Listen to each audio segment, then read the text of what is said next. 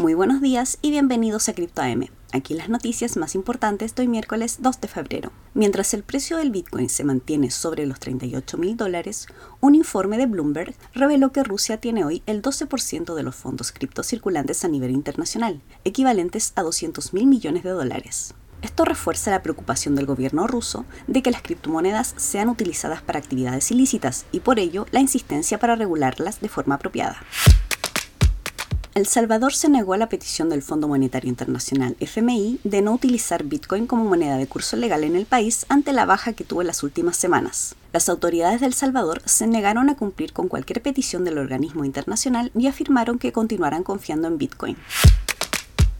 Morgan Stanley reiteró su proyección de que el metaverso tendrá un mercado que superará fácilmente los 8 billones de dólares y será uno de los más lucrativos en un futuro cercano. El famoso banco de inversiones estima que el metaverso podría reemplazar a la Internet móvil e ir más allá del mercado actual de consumo en línea.